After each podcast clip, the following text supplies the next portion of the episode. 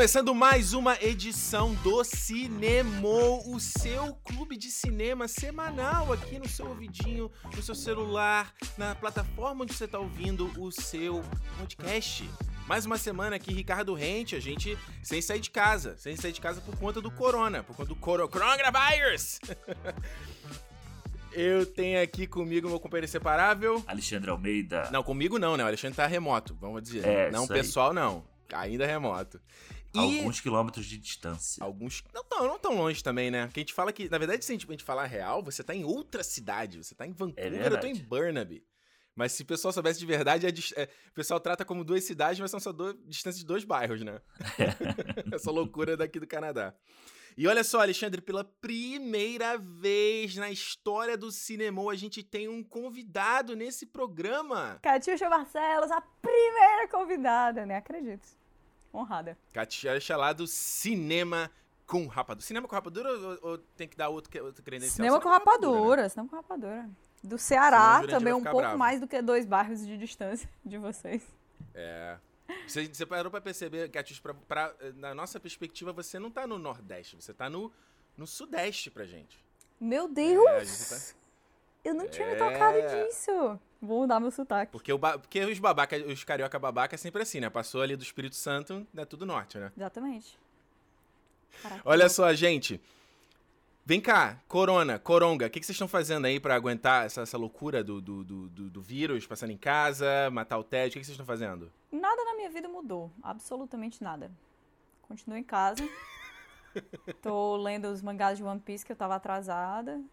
Jogando videogame aí. o dia inteiro. Nada mudou, nada mudou. Saudades de One Piece. Eu parei de ler One Piece quando eu vim aqui pro, pro, pra, pro- Mudei pro Canadá, né? Aí eu não parei de comprar. Fui, comecei a comprar as edições vendendo aqui em inglês, mas puta, ler mangá em inglês, ah, cara. estressante, né? né? Então, É mas a, mas a saga atual tá balão, muito boa, sabe? viu? Vale a pena voltar. Tá, defina atual, Kátia, porque eu não. Atual, não- né? atual, hoje. É que está passando hoje, né? que, que é. A, a última coisa que eu sei era, o- era o Novo Mundo. Era essa era a saga que eu lembro. Tem o que dizer, o que dizer. Tem muita coisa que acontece. Alexandre tá fazendo o quê? Eu, ó, durante a semana eu tô trabalhando de casa, remoto, graças a Deus, tô conseguindo trabalhar. Porque você voltou E- do Brasil e teve que estar de, tá de ca- quarentena aí, né? Isolado. É, a quarentena de 14 dias quase obrigatória. Minha chefe falou assim, ó, nem vem aqui, me liga na segunda que a gente resolve. É. Aí eu falei, tá bom, tudo bem. Aí eu tive que baixar um monte de coisa pra poder acessar o sistema de lá de casa. E, porra, tô aqui, eh, tava com sete filmes novos pra ver, inédito, não vi nenhum. Vi Star Trek pela 35ª vez. Clássico, eu amo. Vi Parasita de novo e tô vendo The Office. Aí Finalmente. sim, hein? Aí Pra- sim. só pra você ficar orgulhoso. Deixa eu mostrar. Pronto. Primeira conquista. Primeira conquista aqui. Primeira conquista. Essa é minha, valeu? Essa é minha. Olha só, gente. Alexandre, conta então pra galera que tá ouvindo a gente qual o tema de hoje, como se eles não soubessem, mas conta aí, qual o tema que a gente vai falar hoje no cinema? Então, hoje nós vamos falar assim. A gente ficou embalado na onda do desenho animado, né? Depois que a gente fez o Dois Irmãos. Mentira, a gente já tava É, pensando em fazer esse menos pro... ouvido nosso. Ninguém assistiu Dois Irmãos. Que Aí a gente tá insistindo, né? Em fazer desenho animado. Vamos ver se esse vai, porque esse já é mais popular. Hum. Nós vamos falar sobre Frozen 2. Frozen 2. Into the unknown. Entrando. Que aqui é minha intuição. Minha intuição, como grita Sério? aquela mulher, como grita essa indina Adele Dazin. Adele Dazin. É. Adele Dazin. Quem entendeu, dá, dá, um, né? dá um like aí. Olha só, gente. Então é isso no programa de hoje. Vamos falar, bater com um papinho sobre Frozen 2, que saiu ano passado, né? No lançamento americano, em novembro, se eu não tô enganado. E Foi. 4 de abril, acho que foi no Brasil. Aproveitando 4 que de agora. janeiro, né, Ricardo? 4 de janeiro? Foi, não foi isso que eu falei, não? Falei 4 de abril, então olha, tô louco. Tudo tô bem. louco. 4 de janeiro, a gente agora nesse negócio aí, né? Tá todo mundo em casa, os filmes adiados. Esse é o momento pra gente revisitar os filmes que passou e também da gente assistir clá- vários clássicos. Então, é aquele negócio, né? Aquele esquema que a gente já sabe, todo mundo dentro de casa, sem ninguém botar a cara na rua. Beleza? Exato. Inclusive, Frozen 2 já tá disponível, né? Pra todo mundo, basicamente. Acho que já tá no Disney Plus. Disney Plus que ainda não tem aqui. Mas já dá pra você alugar pelo YouTube aqui no Brasil. Então, se você não assistiu Frozen 2, se liga que já dá pra ver. Essa é a hora. Irado. Foi por isso que a gente assistiu também, porque eu não queria gastar dinheiro. Eu falei, ó, já pago Disney Plus, não vou pagar esse aluguel não, hein? Eu Vou esperar essa porra. Olha só, se é a primeira vez que você está chegando aqui no Cinemol, já se, na, fica, certifica que você já está seguindo o podcast aí na plataforma, sua plataforma favorita de podcast, seja o Spotify, seja o Deezer, seja o Apple Podcast, seja o Google Podcast, seja o Whatever Podcasts. O Cinemol está disponível em todas as plataformas de podcasts disponíveis. A gente, tá, gente tá falando sobre cinema aqui toda sexta-feira, sempre falando sobre um filme, sempre fazendo essa vibezinha de clube de cinema, sabe? Clube do livro, só que é um clube de cinema. Então, essa é a mesma, mesma, é a mesma pegada. E lembrando também que para você seguir a gente no Twitter e no Instagram, no Cinemou Podcast, que é também a forma que você pode mandar o seu feedback sobre o filme. No, sempre no finalzinho que a gente deixa um espaço para comentar, comentar os, os feedbacks do programa anterior. Então, se você quiser comentar aqui o nosso papo, comentar a participação da Katiusha, comentar sobre Froze- Frozen 2, Cinemou Podcast no Twitter e no Instagram. E se você ainda for lá o estilo velho, for velho paia, você pode mandar no cinemopodcast.gmail.com, tá bom? A gente não enfatiza tanto o e-mail não, mas se você quiser mandar, pode mandar também. Olha só, gente, vou falar um negócio pra vocês, hein? Eu não sou um dos maiores fãs de Frozen. Frozen de 2013. Assisti. Eu lembro que eu achei o filme. é, Sempre, sempre quando você tem uma animação, sempre tem aquela, aquela coisa, né? Quando eu, eu fico assim, ah, talvez eu já esteja velho pra isso, talvez não seja pra mim, por isso que eu não tô gostando. Mas ao mesmo tempo, é. Você tem as animações da Pixar que me envolvem e me conquistam de uma forma absurda. Então eu falo assim, então talvez não, não seja exatamente a idade, né? Mas eu- o primeiro Frozen não, não me conquistou, os personagens não funcionou pra mim. Então eu vou te falar que a expectativa pra esse Frozen 2 estava muito baixa. E eu acho que o filme conseguiu ser pior do que o primeiro, gente. Não, mas o primeiro não é Dá ruim, vai. É só é, a maldade do teu coração, não? É não, não é, não, ele não é ruim. Ele é tipo assim, um nota, nota 3. Nota 3. Que? Não, Bom. pô, é um filme Não, não, bom. 3 de 5. 3 de 5. Não, mesmo bom. assim, eu acho. Não, ele é um filme melhor que isso. Ele foi um filme que revolucionou várias coisas, assim. Porque a gente. Beleza, a gente fala de Pixar, né? Que quando a gente é adulto, tá. Pixar é uma coisa que apela muito mais pra gente. O filme já é feito pra isso.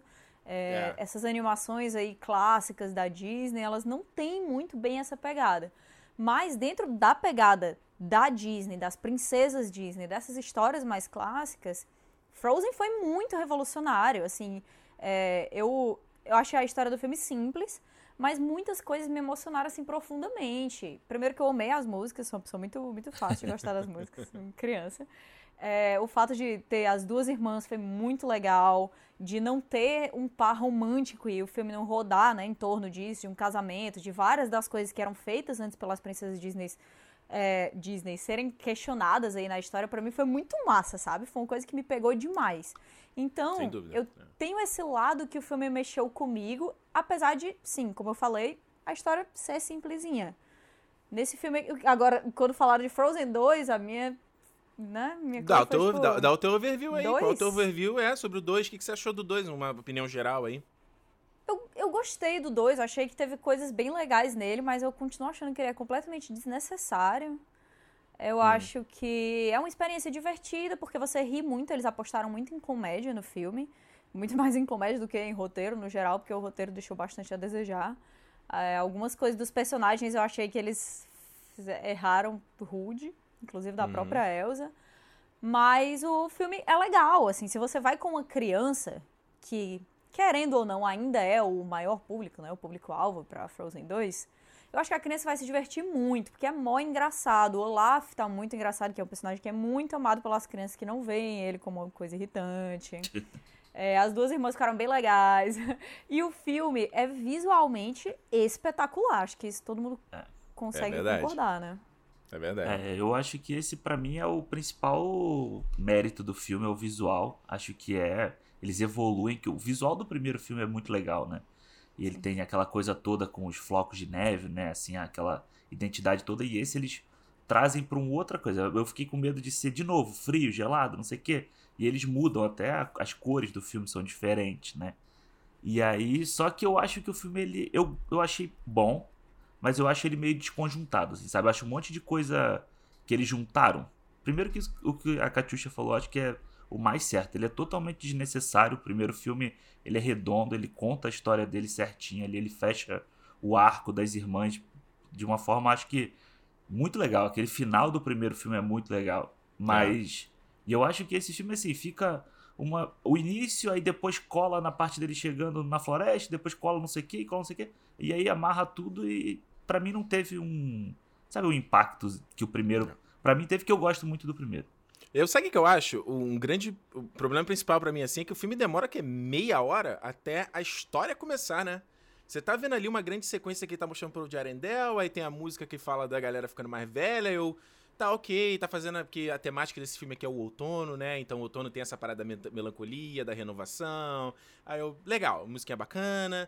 É, e aí, gente, que horas a história vai começar? Porque tem aquela coisa ali que eles contam no prólogo e não, não avança, né? Então fica lá a Elsa ouvindo aquele. aquele. aquele berro. Natural. É, é. Não, que ainda faz um uh, no final, né? Eu falei, caralho. Tá dando é uma notificação. no final. É, é tipo notificação, exatamente.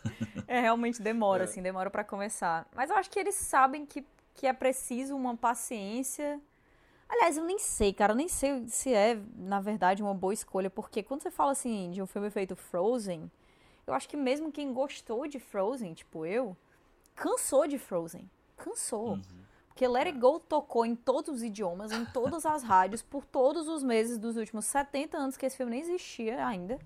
É, e as crianças, cara, eu tenho pena, assim, pena, sinceramente, dos pais das crianças agora, nessa época de Frozen, porque não deve ter parado um segundo, um segundo.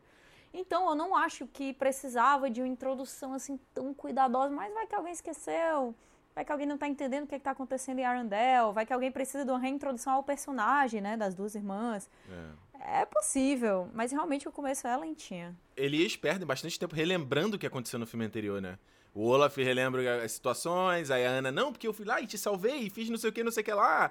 É, tem a própria a, a Elsa, depois vê ela cantando lá o, o, Let It Go, né? Tipo, o filme toda hora tá fazendo esse callback é. pro filme anterior. Que eu Mas é assim, legal, o jeito que isso é feito é legal, né? Porque é meio meta. Ah, tu acha? Assim, o, Acho, agora a parte tipo... do Olaf, que ele conta que ele faz ele teatrinho meio igual do Thor Nossa, Ragnarok, muito entendeu? engraçado, muito engraçado. Eu gosto dessa parte do Olaf amei, também. ri demais. Mas a própria é. Elsa comentando, ela mesma dizendo, tipo, ela cantando Let It Go e ela fica tipo, ai meu Deus do céu, como ela, ela, ela tá convida assim, tipo Porque assim, isso né? é muito coisa de quando você cresce e você olha para trás e diz, meu Deus, que lixo de pessoa que eu era. Eu me achava tão descolado com aquela camisa do Blink 182 e não era, entendeu? Então é muito, eu, eu curti isso aí. É, porque esse filme é, é muito doido você ver que tem uma janela de seis anos, né, entre um e o outro aí. A gente teve 2018, que foi o. Não, 17, que foi o, aquele curta, né? No, antes do, hum. do, do, Viva, que é aquele Aventura Congelante do Olaf, que uhum. puta Sim. merda, cara. Nossa, 20 minutos antes. É até legalzinho, mas tipo assim, gente, eu, eu não tô aqui para isso, gente, pelo amor de Deus. Mim, não deu, ah. era longo demais e me irritou, assim, sei lá, não deu. Eu também nem terminei de ver, achei chato. Tu não terminou é. de ver, Alexandre? Não, não, esse o curta é. Eu não vi. Ah, é porque você porque não viu vi... Viva, né? É, eu só olha vi. Aí, olha essa loucura, Catiuxa. O cara não viu Viva. É por isso que ele tá sorrindo até hoje. Troca justo. É, justo, justo. Eu lembro que aqui no cinema eles chegaram a botar um aviso, e que eu fui na primeira semana do Viva, né? Então eu fui pego de surpresa e eu. What the fuck? E aí depois eles começaram a colocar o aviso no cinema, tipo assim, gente, tem um curta do Frozen que dura tal hora, então se você quiser entrar depois, já sabe. Aí quando eu fui ver o Viva pela segunda vez, eu cheguei já quase 15 minutos depois da hora da sessão. Que eu falei, então, ah, mas isso aí é pra tu ver como é um saco. Porque se fosse muito bom, eles não iam ter gente reclamando a ponto deles precisarem colocar um aviso dizendo assim, desculpa, tem 20 minutos aí, não pode fazer nada. O, contrato que a gente assinou é esse, perdão. É, é porque aqui, Catiuxa, eu vou te falar uma coisa sobre essa galera aqui daqui de fora, cara. Esse pessoal é muito, esse acha muito com o rei na barriga, sabe? Então, é, é sério, é sério. Esse pessoal aqui, é, tipo, se tem uma parada tipo essa, o cara já sai para reclamar, entendeu? A primeira coisa, peraí, não foi isso que eu é paguei. Verdade, né? Aí os caras, é. tudo os caras têm que se resguardar, se resguardar, sabe, se proteger, porque senão Com não medo dá, do cara. processo, processinho.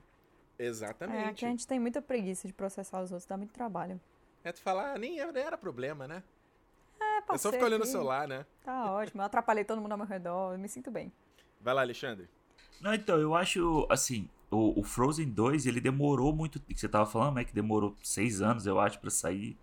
E, e, ele passou esse tempo todo, as pessoas ainda ficavam na negação, né? Se ia sair, não vai sair. A Disney não sabe o que, que vai fazer e tal. E nesse meio tempo, eles ainda perderam lá, né? O John Lasseter saiu depois da questão dele toda de, de assédio lá.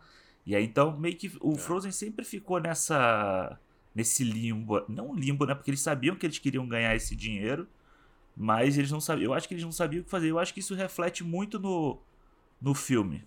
É, do, do, do filme, sei lá, meio. É, é, não é nem questão de não. Assim, porque a gente fala, ah, não precisava ter o filme, né? Mas quando o primeiro faz 1,2 bilhão, né? Óbvio, óbvio que vai ter, né? Pelo amor de Deus. Mas acho que a questão que você fala do filme, ele meio que parece que ele tá tirando para todo lado e ele perde um pouco de foco, né? Que acho que é um pouco assim. É, eu acho que tem, inclusive, assim, tipo, tem lá os personagens dos soldados, vamos dizer, que aparecem. Uhum. Tipo, eles não. Eles acrescentam nada na história, sabe? Tipo, tá ali só porque o cara é que é o dublador é o cara lá do, do This Is Us, o. O Stelling K. Brown. É. Que aí, porra, ele fala meia dúzia de vezes e não acrescenta em nada. Aquela que vozerão que aquele cara tem, hein? Puta merda, hein? É. Que voz. Ele tem, ele tem um poder ali. Aquela voz dele tem um calor, cara. Nossa. Pois é, dava um personagem, dava um bicho de pedra daquele para ele dublar lá, Porra. que era muito melhor. Não, esse cara, esse cara, esse cara fala, eu tô vendo o trailer daquele Waves, que eu tô pra assistir, tô pra assistir, tô pra assistir, né? Aí ele sempre é. fala, You're my son, não sei o que, eu vou estar tá com você. Eu. Isso do trailer, eu falo, caralho, essa voz do cara é foda, cara. E eu acho que uma coisa que, pelo menos uma coisa que me bateu muito no Frozen 2 é a busca deles o tempo inteiro de estar tá correndo atrás de um Let It Go. Ah, tu acha é, que sabe isso, é. de, de, dessa, dessa necessidade? Ah, tem, tem duas. Cara, tem duas músicas. Tipo, tem o, o Into the Unknown lá, que é a principal, hum. né? Que concorreu ao Oscar e tudo. E que ela nem é a melhor música. Não. Não, Porque não é. aquela que, que tem quando ela entra na caverna Bem é melhor. muito melhor do que Bem essa. Melhor. E eles não apostaram nela, né? Pois é, e são duas sequências basicamente iguais, assim, dela se libertando e dela indo buscar, tipo, alguma coisa. É, tipo, é o Let It Go duas vezes nesse filme, entendeu? Exato. E, e eu, eu, eu, falando de música aí, essa própria do começo do Arendelle, que é legal, do tempo passando, é bacana. E a música do, do Christoph mesmo ali, imitando rock band, né, dos anos 80, melódico, Sim. eu, achei bem engraçado. Massa. Essa foi massa. É. A gente, a gente gosta de clichê, né? A gente fica muito feliz, cara, quando tem aquele. Porque é tão conhecido. Cara, você vê é. aquilo ali em todos os clipes dos Backstreet É um clipe tipo do Bon Jovi, do, do, do é Scorpions, né? É muito bom, não dá. E quando ele faz. Não, aí vem aquela luz é. de cima, assim, ele fazendo com a mão e sentindo aquele sofrimento. Não, e os alces atrás dele, assim, meio Bohemian Rhapsody, né? Perfeito, cantando com ele, né? Perfeito. O que, que tu vai falar, Alexandre? Não, tem um clipe, o Weezer gravou essa música, né? Ah, meu, sério? E, e, aí tem um clipe do. É igual, a cena é igual, só ah. que o cara do Weezer fazendo com a Kristen Bell. A ah, cena. que maneiro! É maneiro, é. o clipe é bem legal. A Kristen Bell é muito boa, ela se entrega demais, cara. Uh -huh. Ela é um perfil muito positivo, cara, para você seguir, assim. Ela é bem legal mesmo. Ela é muito esforçada, uma atriz muito boa, uma pessoa muito legal. E a família dela é massa mesmo. São muito sinceros. Agora, olha só, já que a gente falou do Christoph e falar dessa história da Ana, eu fiquei bem decepcionado com a história deles, porque eu acho que o Christoph já no primeiro filme não tinha muito o que fazer no filme. E nesse segundo aqui, cara, tipo, Nossa. é uma, é uma história do, do, do, do, quê? Dos anos 90, 80, que ele, ah, ele quer pedir em casamento. Ah. É, mas então, mas é uma cena do, de, dos anos 90, é. mas é o filme inteiro para ele, entende? É. Eu acho exatamente. que eles diminuíram a história dele tanto. Na verdade, assim, é, é, é exatamente como o Ricardo falou. Não tem espaço para ele na história do primeiro filme. Eles colocaram ele lá porque tinha que ter uma, uma representação de um cara que fosse legal e que fosse talvez um par romântico bacana para uma das irmãs, se não pra Elsa, pra Ana, né? Que foi enganada ali é. pelo, pelo primeiro cara beleza, show, só que ele meio que não faz nada, ele tá ali só pra. O traço de personalidade dele é esse, ele é bacana, ele é um cara legal, good guy, né? É. E nada mais. E aqui ele chega e ele, sabe, é totalmente reduzido a um par romântico, nada. Não, tanto que ele é posto de lado, né? Tipo, no meio do filme ela, ela foge dele e pronto, ele só vai aparecer depois no final. Tipo, ele não tem. É muito ridículo isso. É. é tipo assim, não, eles já foram. Ele, ah. Ok. É. E é, é, como se ele estivesse escutando isso do roteiro, entendeu? Não, já foi, você ficou. Ele, ah. Não, então vou esperar voltar, porque aí seja o que Deus quiser, né? Vamos ver que a gente tem uma fala ainda, é isso. Exato. E aí, é, essa coisa da. Você tava falando de ter o, o moleque ali, dele ser o cara legal, né? Meio que funciona com aquela coisa que. Eu lembro na época que saiu Enrolados, né? Que o filme não. Teve que mudar de nome, né? O filme ia se chamar Rapunzel, mas não podia porque meninos não iria ver um filme de princesa. Então, por mais que você Uhum. tenha um filme tipo A Princesa e o Sapo, e que não é um filme exatamente de princesa, mas ah, tem princesa, o moleque não vai ver. Não quer. E o Frozen acaba que ela- ele me parece que ele, ele anda nesses dois, dois ambientes, né? Ele vai atrair os dois grupos, porque como você falou, o Christopher, ele tem ele é um, ele é um cara legal, ele tem ali o, o, o Sven, que é um tipo um cachorro praticamente, né? Sim, Tipo sim, Banguela, né? Igualzinho. Banguela. Exatamente. Que aliás eles botaram É, Banguela no- nesse filme, né? O Banguela lá de fogo. Ele é muito É o Banguela. Cara, isso é total. É total Disney isso, né? A força que a Disney tem de colocar um bichinho no filme que você fica ali assim, ai meu Deus, como ele é lindo, não sei o quê. Quero um pra mim. Tipo, É, É isso, muito- cara. Eu sou muito rendida. Eles fazem isso aí, eu só digo continuem, que eu não me sinto nem enganada. Eu só me sinto É. contemplada. Você já espera, né? Você quer, na verdade. Tipo, coloca, É, põe eu aí. já- eu vi aquele bicho nos trailers, já fiquei. Oh, se eu tivesse um calanguinho aqui pra mim, ia ser tão bom. O bichinho calanguinho. tão fofo. o calanguinho de fogo. Eu queria um calanguinho de fogo. Muito fofo. É, então, mas é, quando a gente fala de enrolados, é, eu acho que é uma comparação boa, mas em enrolados, ele, é, o- o equilíbrio entre os personagens, ele ainda existe, né? Só que, porque assim, o Flynn em Enrolados, ele tem uma personalidade muito forte, ele é também ele colocado Porra, no- tu no lembra o nome do história. personagem do Luciano Huck, gente? Meu Deus. Então, mas é porque não é do Luciano Huck, pra mim é do Zachary Levi, eu sou apaixonada por ele. Ah, desculpa, porque a Catiuxa conhece o Zachary Levi. Eu sentiu o cheiro do Olha rapaz. Melhores amigos, Já sabe o melhores amigos. calor Uma do vez eu toquei na cara, mão pô, dele. né? Ai, meu Deus, é muito difícil ser stalker. E aí, assim, aqui eles não tiveram a coragem de fazer isso, de colocar o equilíbrio dos dois protagonistas sendo as duas irmãs e mais ninguém. Então eles tentaram colocar ali o- os male counterparts, né? Só que não, não tem o que fazer com essa galera. Não tem. Um deles vai ser o vilão e o outro vai estar lá só pra. Sabe, é cenário. O Olaf tem mais destaque do que o Christoph nos dois filmes. E isso é bizarro. É verdade. Aliás, o Olaf, você, você comentou no começo aí, falando do Olaf de ser irritante ou não. Eu tenho uma coisa com o Olaf, porque ele, ele faz às vezes do Jar Jar Binks, às vezes, né, de me ser meio Uhum. chato, mas tem horas que o personagem tem uma profundidade, ele fala coisas Sim. sérias, eu, caramba, quem é esse maluco? Eu acho ele, cara, eu acho ele bem bom. Bem É? bom. Ele parece assim um personagem que tem zero maldade dentro dele, mas que funciona, sabe? Uhum. É, eu não sei explicar. Pra mim, ele, ele é um personagem bem legal. Eu rio muito, eu acho ele divertido, eu me emocionei com cenas que, né, que puxaram aí fortes emoções nesse filme, envolvendo o próprio Olaf. Cita aí, É, ué. mas eu. Pode Tem, falar. pode ter gente. spoiler Pode aqui, falar a gente tem spoiler? spoiler, Tá. né? É. A cena que o Olaf morreu, antes daquela, né? Antes dele voltar, eu fiquei tipo. Ele tomou o snap do Thanos, né? Vocês viram, né? Tomou o snap. levar o Olaf.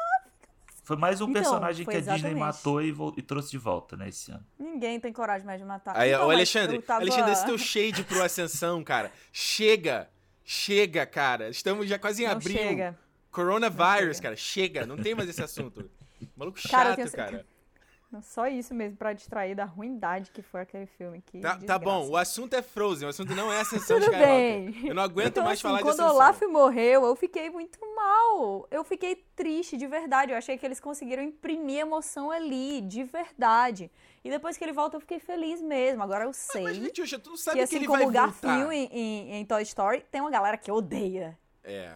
Ah, mas eu acho que o Garfinho... O Garfinho, no começo do Toy Story, eu falei, putz, esse cara vai virar o Jar Jar Binks. Aí ele muda, ele vira um personagem na moral.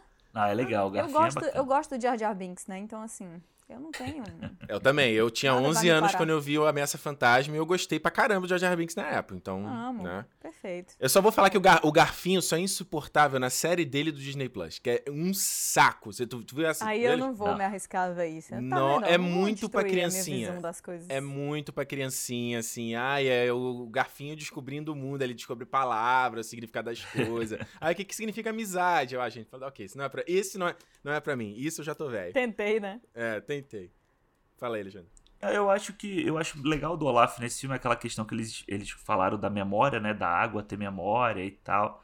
Então isso vem. A, a jornada dele vem muito dessa, dessa questão da, da questão da água e tal. Até quando ele volta, ele, ele dizer que lembrava de todo mundo, tá todo mundo ali e tal. Eu achei, eu achei isso muito legal. E uma coisa do Olaf que eu senti vendo aqui, eu senti falta do Fábio Porchat fazendo Olaf. Olha aí. Sério, cara, porque assim, eu acho o Josh Gad é um cara que eu não acho tão engraçado, você acha ele meio, meio mala. É, ele é um e aí, pouco. o, o- cara, o, Ele é o um Olaf, ele, Tu, tu viu ele no Instagram chorando? Você viu ele no É, Instagram vi. chorando Cara, eu tô, com, eu tô com meio raiva desses artistas todos chorando, cantando música Cantando na internet, Imagine. Ah, mano, isso aí pra mim tá, tá... Eu prefiro a Cardi B falando do coronavírus. Nossa, Cardi B, mais- meu Deus. Shit is real! Shit is real! Mas, cara, eu senti muito. Eu senti falta da dublagem, porque quando eu vi o Frozen, eu já vi, eu vi dublado, né? No Brasil. E Uhum. porque pra você achar um desenho legendado aí é, É pô, quase impossível. E, cara, eu senti falta. Eu acho que o, o personagem do Olaf com o, o Fábio Porchat, ele, ele é mais simpático, sabe? Ele é menos chato e mais Faz simpático. sentido, eu assisti dublado e foi demais, Caramba. assim. Ele é, ele é realmente É. muito Pô, carismático. tô me sentindo isolado agora, porque eu não faço ideia de como é que é o dublado pelo acabar aqui a gravação, tu vai ver. Procura no bom demais. YouTube. É porque, tipo, é parecido. Eu vou procurar- muito não, eu adoro parecido, Fábio Porchat. Tá? Mas ele é, eu não sei, é tipo parecido, só que com a cobertura de chocolate meio Tem um amargo, calorzinho, sabe? tem um calorzinho. Aquela... Tem, um, aquele, tem, um- tem aquele tchanzinho Exatamente, é brasileiro. isso. É, entendi. Agora, vamos dando uma olhada aqui no Big Picture, né? O que é interessante nesse filme aqui, o primeiro, já tem tempo que eu vi, então não vou lembrar de todos os detalhes. Eu lembro que você tinha aquele cara lá que era o que queria casar com a Ana, que eles têm a musiquinha no começo, e ele era o filho da puta do filme. Nesse segundo, né, a gente não tem um, um vilão, né? Quer dizer, tem, mas é, é- é tudo muito abstrato, né? A- não tem a, a ameaça muito abstrata. O, o- eu acho que o que falta nesse filme aqui é um pouco de senso de urgência. Porque você vê ali a Ana recebendo aquele zap lá, da, né, toda hora, e, e você, tipo. Ok, tem, tem algum. Sei lá, se ela não for, vai acontecer alguma coisa exatamente. A Arendelle vai ser destruída, a natureza tá, tá se tentando em catástrofe. E não, assim, é assim, ela chegou lá, ela vai aprender a história, ela vai fazer a ponte entre. E acabou. É, eu acho que o isso, filme né? ele tem um senso de perigo, mas ele não tem mesmo um senso de urgência. Várias cenas eu fiquei assim, tensa. Pô, pode ser que alguém morra afogado aqui, tudo é possível. Mas é, a urgência É. em si, ela realmente não tá lá. Não tem nada muito forte que a gente. Não tem onde a gente canalizar a raiva nesse filme. Não existe onde a gente colocar a raiva. Que é uma coisa que Exato. me faz falta, porque eu gosto de ter raiva, mas bem. Você tem que tipo, canalizar a raiva do dia a dia nos, nos é, personagens isso me fictícios, envolve, né? sabe? É. Torna realista pra mim a história. É, é. É, é, você vê que na verdade tem a maioria, até as animações mesmo da Pixar estão indo num caminho diferente desse, né? De não ter mais um. Ah, Eu lembro quando eu até porque eu lembro no Monstros S.A. foi a primeira vez que me chamou a atenção isso, que era quando eles botavam lá o acho que é Ra- Randy, Randall, que era aquela salamandra, né? É, o Ren. Que ele era o vilão, mas aí naqueles, naqueles bloopers eles botavam ele sendo engraçado, né? E fazendo mais gracinhas. E você vê mais e mais essas animações indo afastando disso, né? De ter um, um bad guy, um evil. Geralmente, às vezes, é alguém incompreendido, é um mal entendido, alguma coisa que. Né? Sim. Tirando, obviamente, no Viva o, lá o Ernesto de la. Opa, spoiler para Alexandre. É, Não, tudo bem. O problema é seu que não viu o filme ainda. Tudo bem, Alexandre, É, não tá na acho- hora. Não tá na hora. É a hora de ver Não The tá, Office não. mesmo. Daqui a uns seis meses tu É. assiste Coco, já tinha esquecido até desse nome, vai dar tudo certo. É. Né, eu tava, teve um dia que eu tava, a gente tava lá na casa do Ricardo, até aí eu tava falando que eu tava dois anos aqui no Canadá, não, tava, não tinha visto a minha família e tal, Ricardo, é, não vê esse filme não, não vê esse filme que não é o momento pra isso, sabe? Não vê, não vê. É sério. Ué, o Alexandre, o Alexandre ele viu Dois Irmãos quando ele tava no Brasil e foi ver com o irmão dele que já não via tanto. Aí o filme funcionou pra caralho Aí pra ele. é, o apelo emocional cresce Tocou em mil por cento. coração. É, exatamente. Ou então se você joga Magic, enfim, é muita coisa aí envolvida. Mas o, o... eu gosto dessa coisa de ter o lado do vilão. No último Toy Story, apesar de eu ter considerado esse também um outro filme completamente desnecessário, eu gostei de ter o, o lado da vilã, né, da, da boneca. Achei massa. Gabi, Gabi. Mas eu acho que nesse filme não houve um, um equilíbrio, sabe, em cima disso. Porque eu falo, ah, eu gosto de raiva e tal, mas obviamente é bem legal quando você entende os dois lados, mas quando os dois lados eles estão definidos. A situação aqui, ela ficou tão solta, é como o Alexandre falou, é um filme muito desconjuntado. Você, às vezes, assim, se você só viu o filme uma vez, você nem lembra direito o que acontece antes do quê. Qual- quais são, assim, qual o, a importância, o peso de certas situações, quando elas estão ali dentro da floresta, aí aparece aquele povo, aí, ah, porque a minha mãe era daqui, sendo que a mãe delas não tem nada a ver, aquele povo é meio esquisito, assim, parece meio enfiado. Aí, ah, tem o avô É. delas, que é o verdadeiro vilão, aí tem a ponte, ah, mas é desnecessário isso aqui, era só... É tão, sabe, não, não tem, não, É. não é tão bem definido, ele não é tão lembrável quanto o outro, apesar de ele ter vários pontos que são muito positivos e que são muito marcantes. É. Sim, é isso que você falou de lembrar é uma coisa mesmo. Agora o Ricardo falou assim: ah, não, até tem um vilão. Eu fiquei assim: quem que é o vilão desse filme, Quem gente? é, Pelo né? amor Será de Deus. que são os É o, é, o- é o avô dela, seria. Sim, depois eu lembrei, mas eu, tipo, não veio na minha cabeça. É. Se você fala o vilão do Frozen 1, eu sei que é o, o príncipe babaca lá, entendeu? É. Tipo, desse aqui. E tanto que, assim, a, o grande perigo, né, que é romper a, barri- a, a barragem lá, né, a represa. Tipo, tá, beleza, vai romper, vai romper, vai romper, vai destruir Aran- Arandel e tal. Cara, é rapidinho, não dura um minuto a É. ameaça do negócio. Então é isso. E se eles queriam tratar dessa coisa de falar sobre xenofobia, de você não compreender o que é que é aquele povo, do- de como eles podem ocupar aquela mesma terra, de como que você chegou lá depois ou alguma coisa do tipo, se você quer conversar sobre isso, eu acho que tem como ser menos ter menos coisa distraindo ali no meio. Apesar de que deu pra ver que eles colocaram essas coisas pra distrair no meio porque eles estavam assim com uma tecnologia absurda e eles tinham tanta coisa bonita pra fazer que eles resolveram assim, não, pega a história aí, não tira essa parte essa e essa e essa que eu tenho umas coisas aqui mó bonitas pra fazer e vai ficar muito legal, sabe?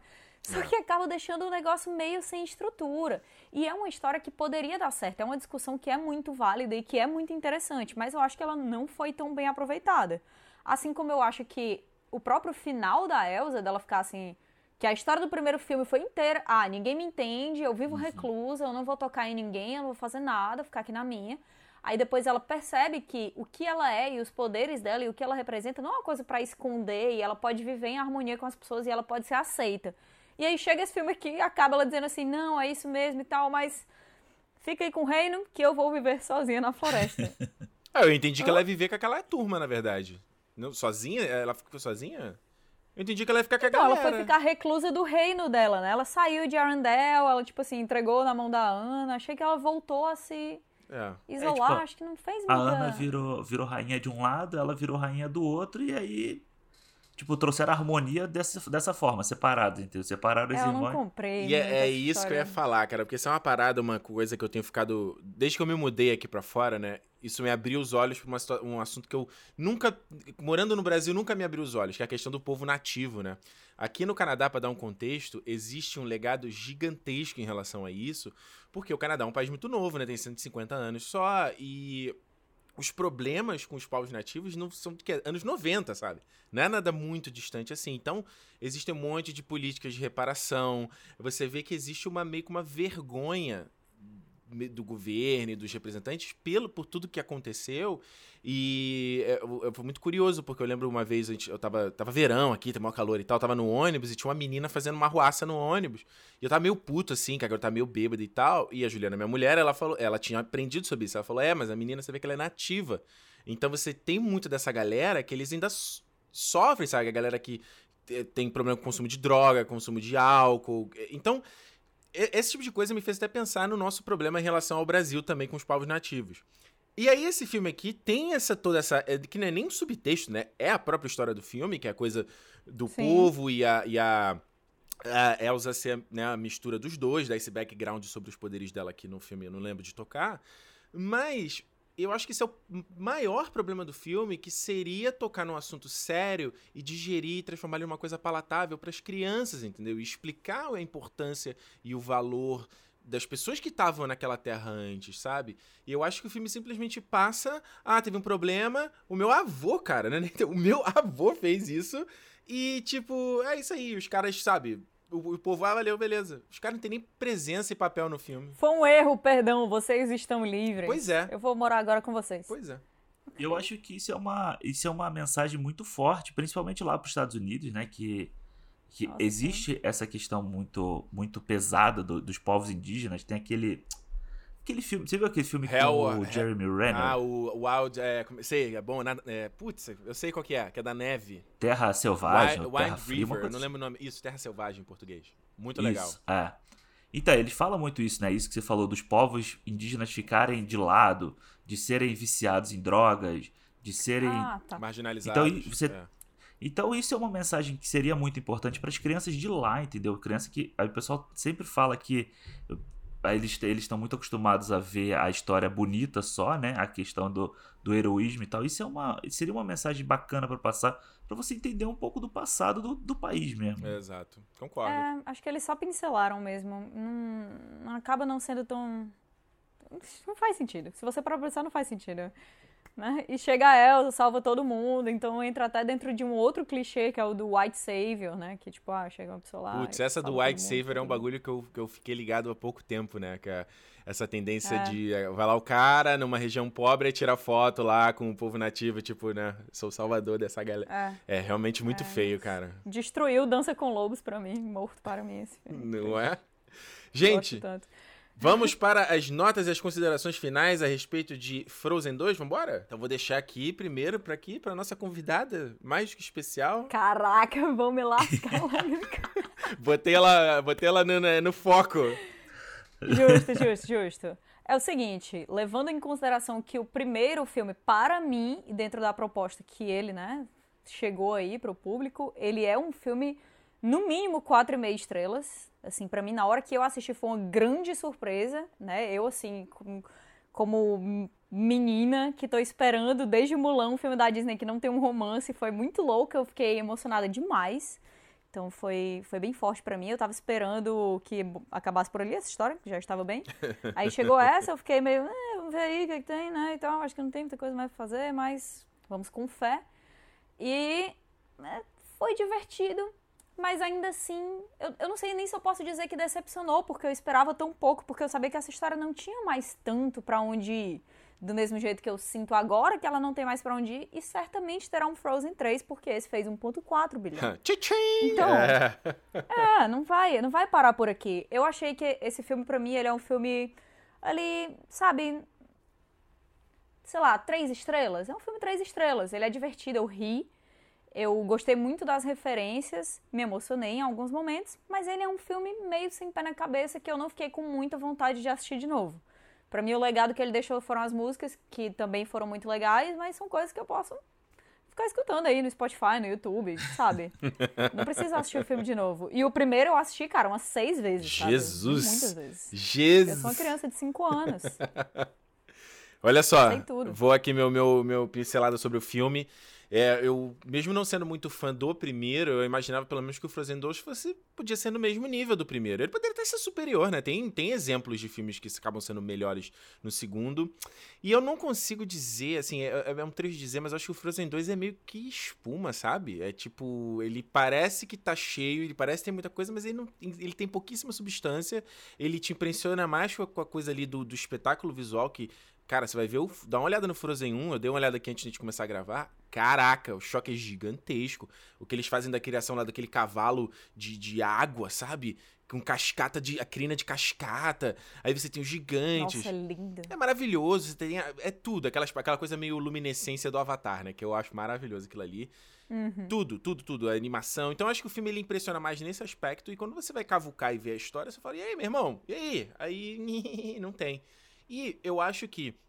Só porque um filme é, é focado pra criança, isso não é desculpa. A gente vê aí, mais uma vez, a Pixar tocando em temas que são adultos, que são mais maduros e conseguindo traduzir eles pra essa galera de uma forma que funciona. Que quem é mais velho e já teve mais experiências vai ter uma interpretação diferente, mas a criança já, ela, já tem um contato de primeira, assim, com, essa, com, essa, com essas temáticas mais maduras, sabe? Então, obviamente, o Frozen. Vai ter o Frozen 3, né? Tem que ter. Mas, cara, tem que evoluir, cara. Tem que evoluir o universo, tem que evoluir esses personagens, tem que evoluir a própria linguagem do filme. Então, pra mim. E eles sabem disso, né? Tanto é que o filme não foi nem pra Oscar, assim, ele foi totalmente É. snobado. Eles sabem que tem que melhorar. Exato. Pra mim, Frozen 2, duas estrelinhas só. Foi meio ruim. E- Bem ruim. Vai lá, Alexandre. Cara, então, eu acho assim, é, eu também gosto muito do primeiro filme. Acho o primeiro filme excelente. Eu já vi um monte de vezes. Acho as músicas do primeiro filme melhores do que desse filme aqui, inclusive. Acho que eu gosto da música do Christoph, gosto da música da Caverna e só. Assim, não acho que as outras, acho essa música que concorreu ao Oscar, acho ela insuportável, acho ela péssima. E assim, eu acho que já é a segunda segundo desenho da Disney, né? Não da Pixar, da Disney, que pra mim dá uma derrapada braba, assim, que foi que agora foi o Frozen e antes tinha sido o Ralph, é, Ralph 2, o Detona Ralph 2, que também acho que foi assim, pa- mesma coisa desse filme aqui, sabe? Comete os mesmos erros, vai por um lado que não tem nada a ver, é, e assim, tem o visual incrível, igual a esse, tem uns personagens que são legais, porque do primeiro já era legal, mas de resto não acrescenta em nada. Sabe? Acho que a Disney vinha de uma de uma coisa muito alta com Zootopia, com Moana, e aí agora deu uma queda braba. Então eu acho assim, eu só acho que o Frozen 2 é isso, é divertido, é legalzinho, eu gosto de ver o Olaf lá, mesmo sendo o Josh Gad, eu gosto de ver a, a, a, coisa da irmã da Elsa com a, com a Ana, sabe? Acho muito legal essa, essa dinâmica e acho o visual do filme incrível. Assim, acho tem textura, sabe? Tipo roupa, pele, cabelo. Acho isso. Nossa, a luz nesse filme, a luz, cara, dá é. vontade de ser lamber a tela. Muito linda. acho absurdo, assim. E por causa disso, eu vou dar três estrelas pro filme, porque o visual realmente me encheu o olho. Assim. Bonito, bonito, é isso aí. Esse foi o nosso papo sobre Frozen 2 e esse é o momento que você tem que agora dar o seu feedback sobre Frozen 2 no Cinema Podcast, no Twitter e no Instagram, ou, mais uma vez, se você for velho paia, cinemopodcast.gmail.com. Catiuxa, muito obrigado pela sua participação, foi um prazer ter você aqui no, como primeira convidada da história do Cinemol. Diz aí, pessoal, onde, honrada, onde o pessoal pode te encontrar nessa internet? Então, vocês podem me encontrar no Cinema com Rapadura, aí, né, em todas as redes que o Cinema com Rapadura tá, inclusive no próprio podcast, Rapadura Cast. Vocês também podem me encontrar no Instagram como Kat Barcelos e no Twitter como arroba Catiuxa. Eu também tenho um canal do YouTube, mas ainda não consegui me trabalhar para ter frequência nele. Então aí, com o tempo, eu volto aqui, aquela pressão para me convidarem novamente, eu volto aqui, aí eu indico o canal para vocês no futuro. Mas peraí, você fez pelo menos lá o review de todos os episódios daquele His Dark Tears, né? Fiz, pô, porque eu acho que era meu, minha tu, né, era, obrigação era moral. de vida. Exatamente, é porque eu cresci para isso, pra né, levar o, a Bíblia aí pros outros. Evangelizando. É isso aí.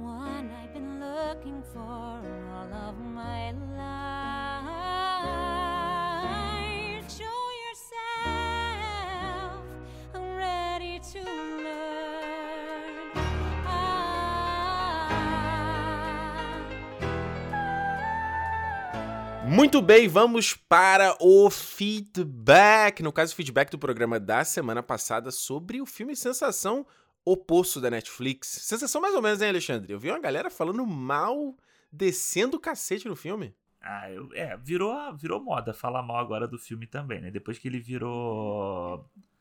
É, virou o queridinho da galera aí, que tá todo mundo assistindo, aí agora falar mal é, é o, o negócio do momento. É, eu vi o Sadovski lá do, do UOL, chegou, o maluco chamou, falou filme, filme trash, não sei o quê, que era, esse, que era o tipo de filme é. ruim que tinha na locadora e tal. Eu falei, caraca, porque eu ent... É, o filme trash não necessariamente é ruim, né? Às vezes. É, tem, o, o, filme tem um pouco dessa pegada, né? Mas eu fiquei surpreso, assim, de vendo tanta gente cair no pau, assim. É, eu, é aquele negócio, né? Tem o filme trash que. Que aí as pessoas, se todo mundo decidir cultuar, vira aquele negócio, vira aquela fita que todo mundo queria pegar na locadora, né? Exato. Que, não, que você não achava nunca. Agora. É, enfim, é porque eu acho que é muito aquela coisa assim. Tem gente que diz assim, ah, não, porque o filme trash, tipo o filme do, sei lá, de zumbi, do Romero. Ah, não, filme trash, mas tem uma consciência social, que não sei o que, ó, a gente chamou pra falar um monte de coisa. Aí esse filme, porque virou popular, porque tá todo mundo assistindo, aí o cara também quer meter o pau, entendeu? É, é foda no fim, a gente, todo mundo usa um argumento. O argumento. Cria um argumento para defender o ponto, né? Se gostou, se não gostou. Exato. Exato. Olha só. E se você, se você gostou, se você não gostou de Frozen 2 e você quer contar pra gente o que, que você achou sobre esse filme, sobre o nosso papo com a Catiuxa, manda pra gente no Cinema Podcast no Twitter e no Instagram. É a maneira de você mandar mensagem pra gente, é a maneira de você mandar feedback. Surpreendentemente, às vezes eu pego e falo pro Alexandre, a gente recebe mensagem, gente, como é que eu mando mensagem? Eu falo, gente, não é possível. Não é possível, o pessoal não tá prestando atenção. Cinemou Podcast no Twitter. É que, Alexandre, a pessoa, a pessoa, chegou agora, entendeu? Ela caiu, foi o primeiro que ela ouviu. Foi o primeiro, então foi, foi isso. Primeiro. Foi isso, a gente dá uma colher de chá. Cinemou Podcast no Twitter e no Instagram. Você pode mandar mensagem de voz também. A gente teve mensagem de voz essa semana? Não, não né? Não. Todo mundo tá, canha, tá canhado hoje. Vamos lá, Alexandre. Começa aí, vai, que eu tô com preguiça. Fala aí, lê a primeira mensagem. Ó, a primeira mensagem que a gente recebeu foi do Matheus Neto. Ele mandou assim: Acabei de ouvir o podcast sobre o Poço. Então, queria dar um depoimento. Estudei a minha vida toda em colégio particular, mas sempre tive a consciência de classe que vocês mencionaram. Meu melhor amigo era rico e eu nunca usei esse fato como algo para me sentir o fodão. Agora sobre o filme, vocês acham que o fenômeno em relação ao filme, além de gerar, além de gerar uma discussão, pode também ser o início do, de que o povo, ou no caso o Brasil, tá abrindo os olhos em relação a essas questões de classe e sociedade? Eita, essa é uma pergunta pertinente, né, cara? Eu acho que eu gostaria muito que acontecesse no Brasil, entendeu? Que eu gostaria muito que as pessoas tivessem mais consciência de classe mesmo e, e entendessem o seu lugar, sabe? Eu, eu digo isso não de um, de um, de um lado negativo, de falar assim, põe assim no seu lugar, não é isso. Eu mesmo, como eu contei no podcast, sabe? Eu mesmo demorei um tempo até ter isso, ter esse estalo e falar assim, caramba, sabe? Acho que de, de isso vai até isso é bom até para evitar aquelas situações de a gente se comparar com o outro, né? De você ver uma pessoa X, que você, sei lá, você tem uma relação, mas aquela pessoa tá, tá em outro nível profissional, ou consegue as coisas, ou consegue oportunidades. Porque assim, cara, a real é isso, cara. O dinheiro atrai dinheiro, meu irmão. Se tem gente que tem oportunidade, tem estudo, tá nos melhores ambientes, sabe? Ah, peraí que eu vou te indicar não sei quem, peraí que eu vou não sei que ela. Mano, eu já conheci uma porrada de gente assim, que as coisas simplesmente aconteciam na vida delas entendeu? E eram pessoas uhum. que vinham de uma classe social mais alta. Então, assim, mesmo que a, e, e, o melhor de tudo era a pessoa não reconhecer esse privilégio, entendeu? A pessoa achar, não, porque eu sou muito batalhadeira e eu ralo muito. E não é que não seja verdade, mas, tipo assim, mano, vê um pouco das pessoas à tua volta, sabe? Então, eu é o que eu desejaria, cara, sem dúvida nenhuma. É, eu acho também. Eu acho que, além de tudo, é, eu acho que esse foi um ano que teve muito filme que tratou sobre esse assunto, né? Se a gente pegar aí o próprio Parasita fala sobre isso. Você teve o Bacurau que também fala um pouco sobre isso, um pouco não, né? Bastante sobre isso. Então eu acho que o que eu acho que o bom é que as pessoas estão o, o, o, pensamento tá o tempo inteiro, sabe? Você te, vem de um, emendando um filme no outro, debatendo isso, e aí você tem as notícias, você tem o caso da, da pandemia aí, que você começa a discutir também as relações entre patrão, empregado, várias, várias dessas situações. Então acho que é um pensamento que tá na cabeça das pessoas aí já, sei lá, quase um ano e que é, tá toda hora martelando isso. Então é bom, é bom que as pessoas discutam, né? Ah, não, sem dúvida nenhuma. E como a gente sempre fala, né? O cinema pode ser uma grande escola também de mostrar esses exemplos e de você de ser um espelho pra gente. E a pessoa, às vezes, tem um estalo a refletir, né? Sem dúvida uhum. nenhuma. Ah. Olha só, a mensagem aqui do Rômulo Siviero. Rômulo Siviero tá aqui toda semana, hein? Eu só, só lembro da mensagem dele. Olha aqui, ó. Muito bom o cinema sobre O Poço, hein? Talvez um dos melhores até agora. Justamente pelo momento em que estamos passando, no qual vemos o pior dos seres humanos. Olha aí, Alexandre. Melhor até o momento. Olha aí. Viu? Olha aí. Imagina o cara fala, não, o melhor pra mim foi o primeiro depois só ficou merda. o lance da aleatoriedade do nível é uma grande sacada, pois faz uma metáfora, sobretudo socioeconômica, sobre a roda que é a vida, cheia de altos e baixos. E a grande verdade é que as pessoas que estão por baixo reclamam dos que estão acima delas. Não se, uh, não se mas se comportam da mesmíssima maneira quando ocupam tal posição. Sobre as metáforas religiosas, já sei, achei o ponto fraco do filme, pois acho que meio patético explorar mensagem com teor metafórico, uh, como pará é, parábolas bíblicas levadas no sentido literal. Aronofsky fez algo semelhante em Mãe, mas de forma mais, é, muito mais assertiva ao retratar e criticar o fanatismo, fanatismo religioso. O Poço também me lembra de um antigo documentário brasileiro fantástico e estarrecedor ah, chamado Ilha das Flores. Você já viu, eu já ouvi falar desse daí. Você já viu o que é esse daí? Eu, cara, eu me lembro desse documentário eu não, eu, da minha professora de geografia passar isso na escola. Mas eu hum. não prestei atenção. Ah, olha aí, que bonito, hein? Olha aí, crítica.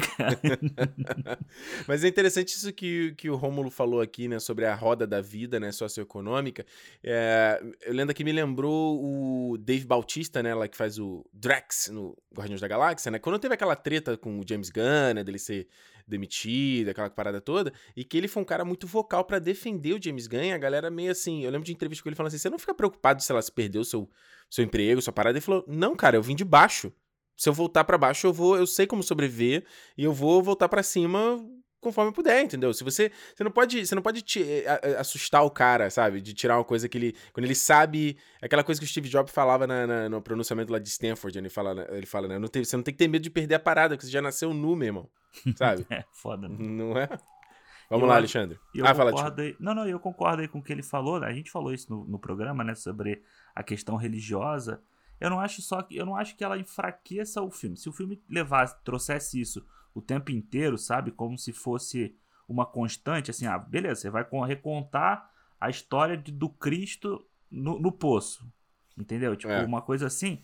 Beleza, eu acho que quando ele tenta buscar uma resposta na, na no, no religioso, no espiritual, né, ali, quando ele já tava falando sobre política, eu acho que ele mistura um pouco o assunto e aí ele quebra a força da, do, do discurso que ele tava tendo, entendeu? Eu acho que é mais. Se fosse uma coisa só religiosa, só ou uma crítica à religião ou à fé, essas coisas assim, acho que seria válido também, mas eu acho só essa mistura que dá uma quebradinha. É, e é engraçado que ele, só pra terminar aqui, que ele citou o Mãe, né, do Aronofsky, aí, aí mexe com meus brios. E o, o Mãe é um filme também que, por mais que ele, ele tem também muita interpreta várias interpretações na interpretação religiosa, ele tem a, a, a, a, a interpretação de, é, do, na, da natureza, tem a interpretação do processo criativo, ele tem, tem várias também camadas ali e que, bom, como você falou, você não gostou disso no Poço, no, no, no Mãe, pelo menos, eu acho que é 100%. Eu gosto. É, eu gosto. Eu gosto do Mãe. Eu tenho que rever o Mãe. Eu só vi o Mãe uma vez. Você ficou chateado comigo que eu botei no meu Instagram que é bom o filme, mas eu. Não, Alexandre, cara... eu não fico mais chateado com ninguém gostando ou desgostando de Eu já passei dessa fase, meu irmão. Ficou Você não gostou? Eu sinto muito. Que mentira que é, cara. Fala, assim, Fala, o problema é muito. é teu, né? Eu sinto muito, cara. Eu amo. O que, que eu vou fazer, sabe? Só, não, só não, eu tenho, que, eu tenho que rever esse filme. Eu vi no cinema. Eu lembro quando eu saí do cinema, eu saí assim, caralho, maneiro. Aí depois eu pensei e falei assim, ah, tá, não sei o que, mas eu vou, eu vou rever. Quero rever um dia. Então, olha aí, Cinemou Mãe. Vamos estar na agenda já. Cinemãe. É, Cine... Vamos lá, próxima mensagem aqui do André Machado. O André Machado falou que mandou, tentou mandar um áudio no Anchor, mas deu pau, então ele mandou escrito mesmo. Vamos lá. Vamos lá. Sobre o poço, achei bem interessante a personagem da mulher com cachorro, a ex-funcionária da, da administração e em como parte dela a ideia de mostrar para as pessoas que deveria ser feito um racionamento para que todos pudessem comer. Isso me remeteu à responsabilidade que os políticos, funcionários da administração têm em levar conscientização às pessoas para que uma ordem seja estabelecida, pois essa conscientização dificilmente surgirá espontaneamente. E também mostra que atitudes brandas não serão suficientes é preciso de um certo rigor e punição. Entenderam ou viajei muito? Abraços e se é dia de cinema, cinemou, mas só no sofá. Bonito, gostei, gostei.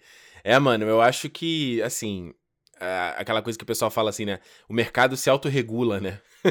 As é. pessoas se organizam. Isso não existe, cara. Isso não existe. Você precisa ter uma liderança, você precisa ter alguém que vai delegar tarefa a você, porque nem todo mundo tem esse perfil, né? Da pessoa. Sim ser proativa e saber resolver a vida dela. Então tem gente que vai esperar que alguém diga, ó, oh, faz isso, faz aquilo, oriente. Eu acho que a gente até estava falando mais cedo aqui, o Alexandre, né? Que a situação aqui, no caso do, de Vancouver, né? De muita gente que parece que não está acontecendo nada, sabe? Que encosta a mão no corrimão do, do, do, metrô e coloca a mão na cara logo em seguida, sabe? De, de, de, de ver situação dessa. Aí você fala assim, caraca, o é, que, que, que, que tá acontecendo? A pessoa não, não tá sabendo, não, é, não informou. E aí é, é, você vê como também é necessário o governo martelar a, essa mensagem, gastar dinheiro com propaganda em vez de esse dinheiro que poderia ser usado para outra coisa, não, porque tem que ter uma galera que é lenta, que uhum. vai saber qual é a razão, entendeu? Você tem aquilo martelado, você, meu irmão, não pode fazer isso. Meu irmão, não pode fazer isso. Aí os caras botarem a multa aqui, que nem se está rolando ainda, né? Que iam colocar a multa aqui pra galera que tava saindo de casa uhum. e, e, enchendo os parques e praias aqui, entendeu? Porque. É. Foda, né? Eu achei interessante esse o comentário do André, porque eu não tinha parado para pensar nesse, nesse lado, que ela poderia representar isso, sabe? Do tipo, de ser alguém que, que vai ali, porque pode ser que assim uma hora aquele poço ali vai dar merda. Então tem que ir alguém ali para dar uma segurada, entendeu? Uma regulamentada no negócio. A gente pra... infiltrado? É, ou mesmo que ele, é, o que ela faz, sabe? Do tipo, tentar botar ordem. Pode ser uma consciência própria dela, e como ela já trabalhava na, na empresa, ela entrou lá para fazer isso, sabe? Já que para as pessoas não se matarem ali do jeito que elas estavam fazendo. É, é, é interessante essa comparação com o poder público, né? Com a administração pública. É, bacana mesmo. Vamos lá, próxima mensagem do Jean Gabriel. Na parte religiosa também tem uma metáfora sobre os sete pecados capitais. O menino com síndrome de Down é a, a guia porque ele quer comer o que vai estar na barriga do cara. Os dois na piscina são a luxúria. O cara que tem grana é a avareza. Os dois que brigam até a morte pela parada são a ira, entre outros que não tô lembrando agora. Boa, Jean. Essa foi uma outra metáfora que eu vi o pessoal falando, né? metáfora religiosa aí, que é, pra mim me passou mais batido. Né? É, pra mim passou assim, não me passou como metáfora, como pecados, mas como coisas que o ser humano faz, né? Tipo, que ele é avarento, ele é guloso, ele é essas porra todas. Exato. Vamos lá, última mensagem do Cinema 23. Vai lá, Alexandre. Vai, do Vitor Teodoro. Última mensagem aqui. Concordo com o Alexandre no final que sobe é a panacota e não a menina. Mas acredito que a mensagem não foi devidamente assimilada quando chegou ao topo.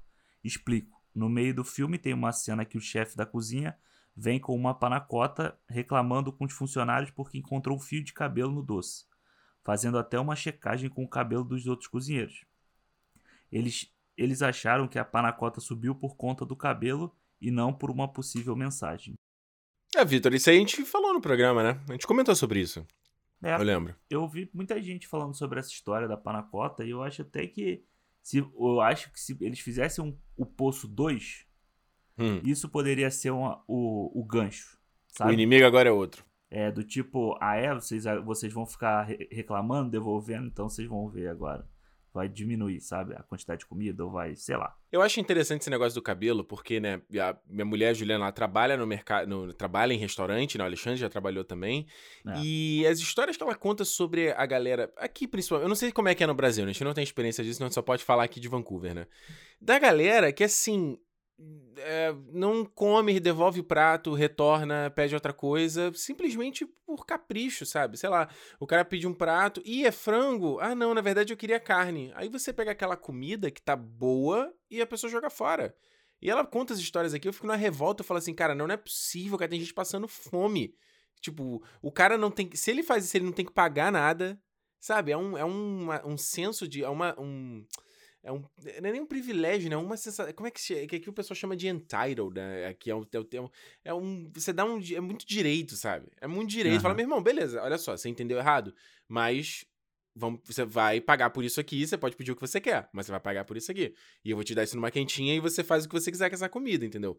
E eu acho isso uma parada muito errada. Não sei se são todos os restaurantes, né? Mas pelo menos no que ela trabalha é uma política da empresa do restaurante, que é é tradicional, é daqui da região, que é isso, os caras podem tudo. O que eu acho absurdo, sabe? É, o famoso tipo, não, não pode, o cliente não pode reclamar de qualquer forma, então a gente tem que passar a mão na cabeça dele ali, senão ele pode falar para outra pessoa que o atendimento foi ruim e tal. É, é, tem uma esse, esse pensamento de tipo, e ainda mais assim, o cara não pode levantar o tom de voz, sabe? Não pode o, o cliente, né? Não quem não o, o, o staff do restaurante, mas aí o cliente se ele subir o tom de voz vai dar problema, o outro vai, um outro vai olhar e vai é, é uma.